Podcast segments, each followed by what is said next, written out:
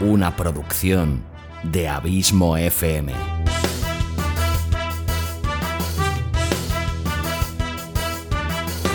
¿Quieres disfrutar de tu tiempo libre escuchando grandes historias, audiolibros y relatos? Un podcast literalmente literario.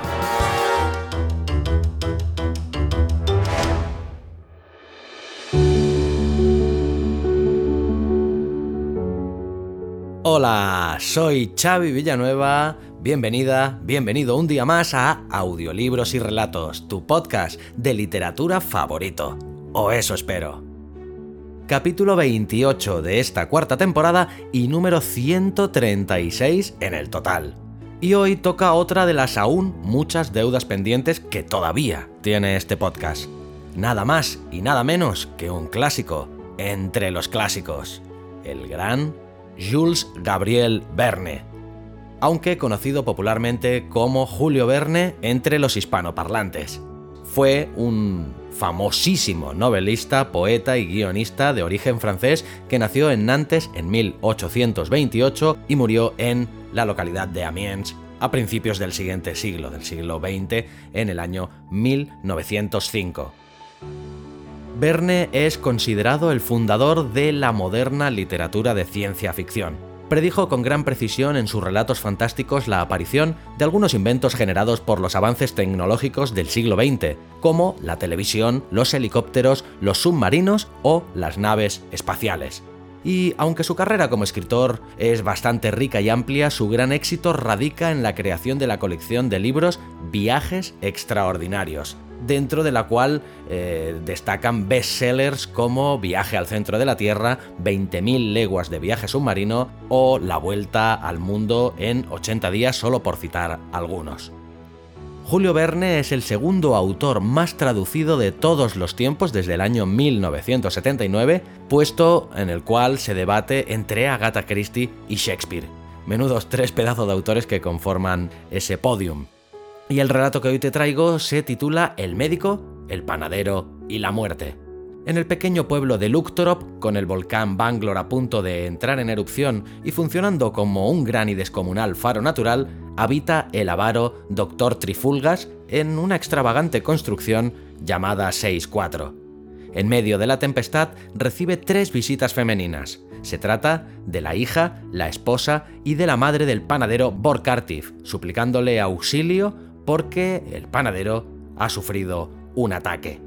Antes de dejarte con este interesante relato, quiero recordarte que tienes ya a tu disposición el primer capítulo de la colección Sherlock Holmes, que se estrenó la semana pasada con el relato La Liga de los Pelirrojos dar las gracias por la buena acogida que ha tenido entre los que habéis tenido la gentileza de comprar tanto el capítulo individual por un euro y medio como los que habéis comprado ya la colección completa por anticipado, recibiendo así un descuento interesante y pagando 10 euros por los 8 capítulos que conformarán la colección completa que iréis recibiendo pues a medida que se vayan publicando los nuevos capítulos. Eso sí, los recibiréis antes que nadie por el simple hecho de haber pagado la colección por anticipado, lo cual os agradezco mucho a los que lo habéis hecho como a los que lo iréis haciendo en el futuro. Si quieres más información sobre dicha colección, puedes entrar en abismofm.com barra colecciones barra Sherlock-Holmes o entrar directamente en la home de abismofm.com y arriba del todo tienes ya un banner que te llevará directamente a dicha colección. En breve también se estrenará la colección de La Dimensión Desconocida, de Twilight Zone. Y sin nada más que decirte, darte las gracias como siempre por tu fidelidad, tu constante apoyo y por hacerme sentir tan feliz sabiendo que este podcast te gusta, te acompaña y te sirve de entretenimiento. Te espero aquí la semana que viene con un nuevo autor y un nuevo relato. Larga vida al podcasting y larga vida a la audioliteratura.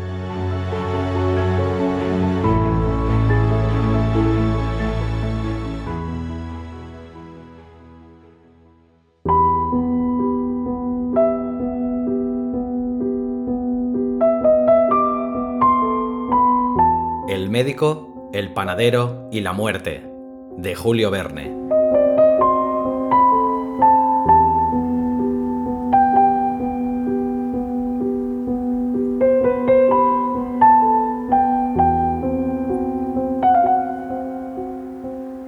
Fritz es el viento que se desencadena.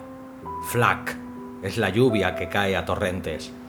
Esta ráfaga mugiente curva los árboles de la costa bolsiniana y va a estrellarse contra los flancos de la montaña de Krimma. A todo lo largo del litoral, las altas rocas son roídas incesantemente por las olas de este vasto mar de Megalócride. Frit, Flack. En el fondo del puerto se oculta el pequeño pueblo Luktrop, un centenar de casas con miradores verdes que las defienden mal que bien de los constantes vientos costeros. Cuatro o cinco calles empinadas en total, más bien barrancas que calles, empedradas con guijarros, sucias de ceniza y escorias que arrojan los conos eruptivos que se destacan al fondo de la bahía. El volcán no está muy lejos, el Banglor. Durante el día, las erupciones interiores emanan vapores sulfurosos. Por la noche, minuto a minuto vomita gruesas llamas, como un faro, desde una distancia de 150 kerses, el Banglor señala el puerto de Luktrop a los barcos de cabotaje, a las balandras, barcazas y remolcadores cuya rada aserran las aguas del megalócride.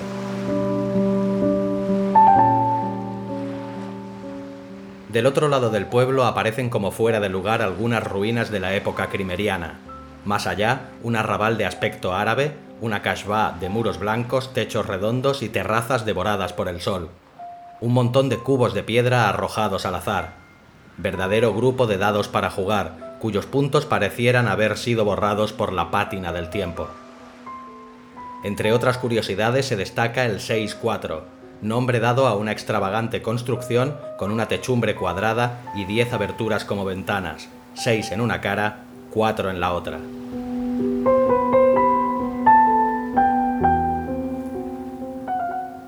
Un campanario domina el villorrio, el campanario cuadrado de Santa Fifilena, con unas campanas suspendidas en el espesor de los muros y que el huracán hace sonar en cualquier momento. Mal signo entonces. Cuando esto sucede todos los habitantes tienen miedo. Así es Luktrop. Después, cabañas, chozas miserables en medio de los campos invadidos de retamas y brezos, aquí y allá, como en Bretaña. Pero no estamos en Bretaña. Entonces, ¿en Francia? No sé. ¿En Europa? Lo ignoro.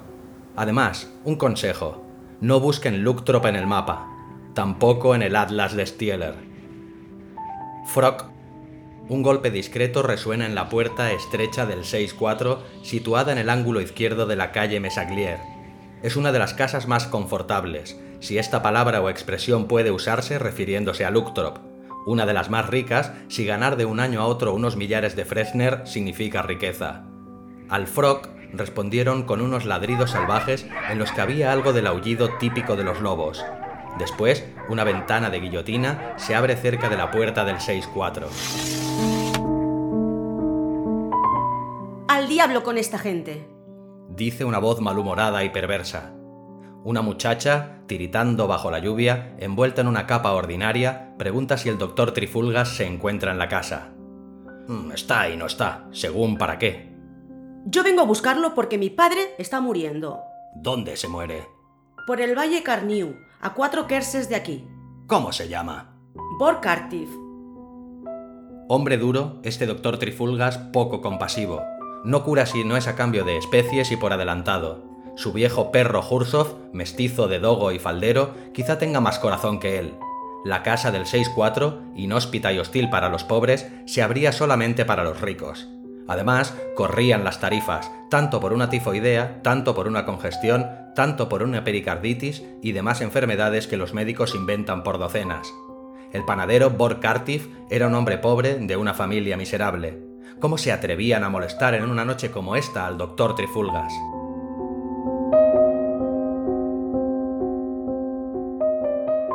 Solo por haberme hecho levantar tendrían que pagarme ya diez fresters, murmuró mientras volvía a la cama. Habían transcurrido 20 minutos cuando el llamador de hierro volvió a golpear la puerta del 6-4.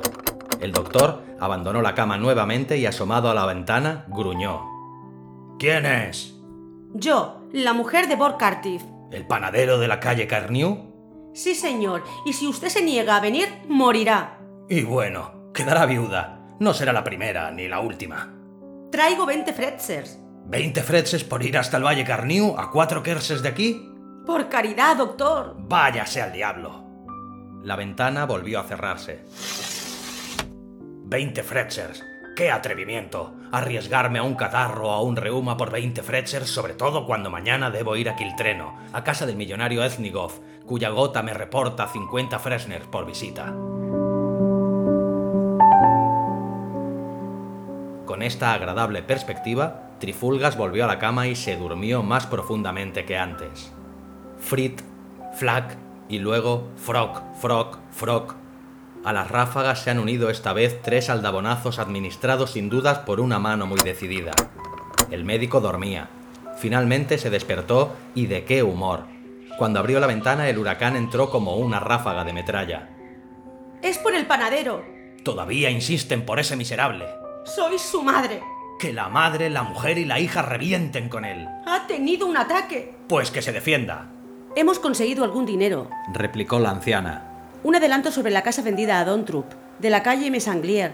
Si usted no viene, mi nieta no tendrá padre, mi hija no tendrá marido y yo perderé a mi hijo. Era conmovedor y terrible oír la voz de aquella mujer en la tormenta, mientras el viento helaba la sangre en sus venas y la lluvia calaba hasta sus huesos por la carne apergaminada.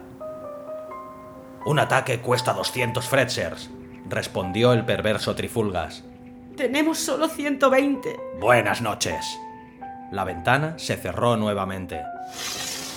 Pero, pensándolo mejor, 120 fretzels por una hora y media de caminata, más media hora de la visita, hacen un promedio de 60 fretzels por hora, un fretzel por minuto. Escasa ganancia, pero no es desdeñable. Esta vez no volvió a la cama, se enfundó en su traje de lana, luego se metió en sus grandes botas impermeabilizadas, se cubrió con su capa forrada y con el gorro de piel en la cabeza y los guantes en las manos, dejó encendida la lámpara cerca del códex abierto en la página 197 y empujando la puerta del 6-4 se detuvo bajo el dintel. La anciana esperaba apoyada sobre su bastón descarnada por sus 80 años de miseria. ¿Los 120 Fretzers? Aquí están y que Dios se los devuelva centuplicados. Dios, el dinero de Dios. ¿Es que alguien sabe qué color tienen esos billetes? El doctor llamó a su perro Hursov con un silbido y poniéndole la linterna en la boca tomó el camino del mar. La vieja lo seguía. ¡Qué tiempo de Fritz y de Flax! Las campanas de Santa Fifilena empezaron a sonar impulsadas por la borrasca. Mala señal. Bah. El doctor Trifulgas no es supersticioso no cree en nada ni aún en su profesión, excepto en lo que lo reditúa. ¡Qué tiempo! ¿Y qué camino? Guijarros, basura y más guijarros, desechos arrojados por el mar a la playa, basura que parece crepitar como los terrones de carbón en los hornos. No hay otra luz que la vacilante y débil de la linterna que lleva Hursov. A veces, las llamaradas eruptivas del volcán Banglor, entre las cuales parecen retorcerse extravagantes demonios. ¿Qué habrá en esos cráteres insondables? Tal vez las almas de mundos subterráneos que se volatilizan al salir. El doctor y la vieja bordean las pequeñas bahías del litoral. El mar está como de un pálido de duelo y chispea al atacar la línea fosforescente de la resaca, que pareciera largar gusanos de luz al extenderse sobre la arena de la playa. Suben ambos hasta el recodo del camino, entre los médanos, cuyos juncos y cañas se entrechocan con un ruido de bayonetas. El perro, que se había acercado a su amo, parece decirle, Vamos, 120 freches para encerrarlos en la caja fuerte. Así se hace fortuna. Una fanega más para agregar al cerco de la viña. Un plato más de comida para la cena. Una albóndiga más para el fiel Hursov. Cuidemos a los enfermos ricos. Cuidémoslos por su cartera.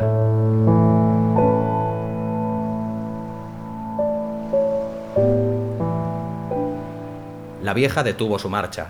Con un dedo tembloroso mostraba en la noche sombría una luz rojiza. Era la casa de Bor Cartif, el panadero. ¿Allí? preguntó el médico. Sí, contestó la anciana. ¡Jarrawau! ladró el perro. De repente el Banglor truena furioso, conmovido hasta los contrafuertes milenarios de su base. Un haz de llamas sube hasta el cielo agujereando las nubes. El doctor Trifulgas rueda por el suelo. Jura como un verdadero cristiano. Se incorpora y mira. La vieja ya no está detrás suyo.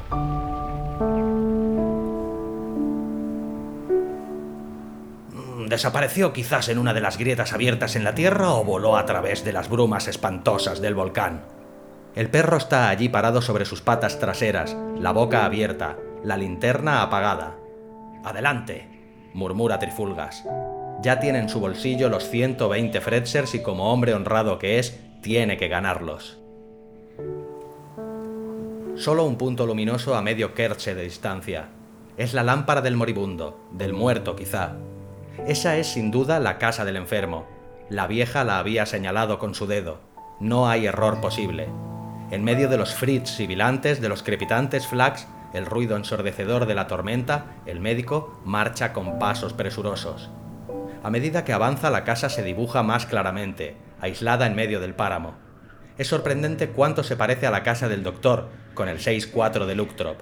Las ventanas igualmente dispuestas en la fachada, la misma puerta estrecha. El doctor se apresura tanto como se lo permite el viento. La puerta está entreabierta, no hay más que empujarla. La empuja, entra y el viento la cierra tras él, brutalmente. El perro afuera aúlla, se calla a intervalos como los monjes entre los versículos de un salmo de las 40 horas. Qué extraño, se diría que el médico ha regresado a su casa, sin embargo no se ha extraviado, no ha dado un rodeo que lo haya devuelto al punto de partida, Está sin duda en el Valle Carniu y no en Luktrop, pero el mismo corredor, bajo y abovedado, la misma escalera de caracol, de madera gastada por el frotamiento de las manos. Sube, llega al descanso. Por debajo de la puerta se filtra una débil luz, como en el 6-4. ¿Es una alucinación? En la luz vagarosa reconoce su habitación, el sillón amarillo, a la derecha el baúl de vieja madera de peral, a la izquierda el arca forrada para guardar este último ingreso de 120 Fretzers. Aquí su sillón con orejeras de cuero, allí su mesa de patas retorcidas y encima junto a la lámpara que ya se extingue, el códex abierto en la página 197. Mm, ¿Qué me pasa? murmura. ¿Qué tiene? Miedo. La pupila dilatada, el cuerpo contraído, un sudor frío hiela su piel, sobre la cual corren prolongados escalofríos. Rápido, falta aceite en la lámpara, la luz se extingue, el moribundo también. Sí, allí está en la cama, su lecho con columnas, con sus cortinados de grandes ramajes y el techo con estandarte a lo ancho y largo. ¿Es posible que esta cama lujosa sea la de un miserable panadero? Con mano temblorosa el doctor Trifulgas corre las ricas cortinas y mira.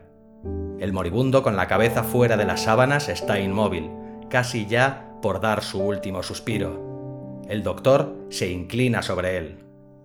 ¡Ah! ¡Qué grito se escapa de su garganta! al cual responde como un eco lúgubre desde afuera el siniestro aullido de su perro. El moribundo no es el panadero Borkartif, es el mismo doctor Trifulgas. Es él mismo, atacado de congestión él mismo.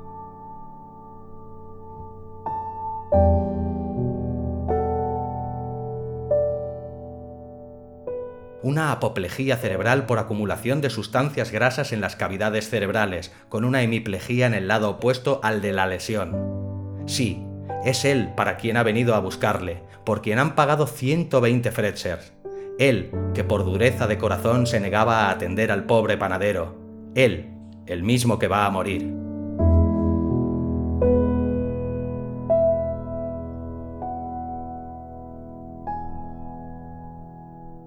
El doctor Trifulgas está como loco, se siente perdido, los síntomas se aceleran, las funciones de relación ya no existen en él, el corazón va a detenerse y también la respiración, y a pesar de todo, aún no ha perdido el conocimiento.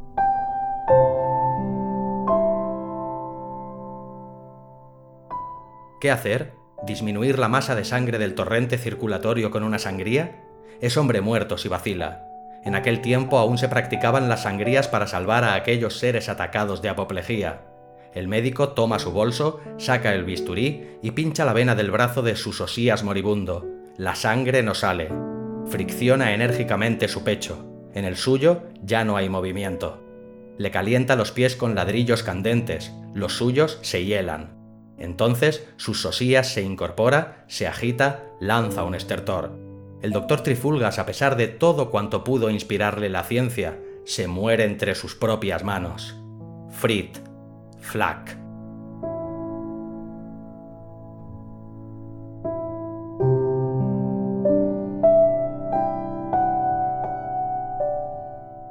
A la mañana siguiente se encontró solo un cadáver en la casa del 6-4, el del doctor Trifulgas.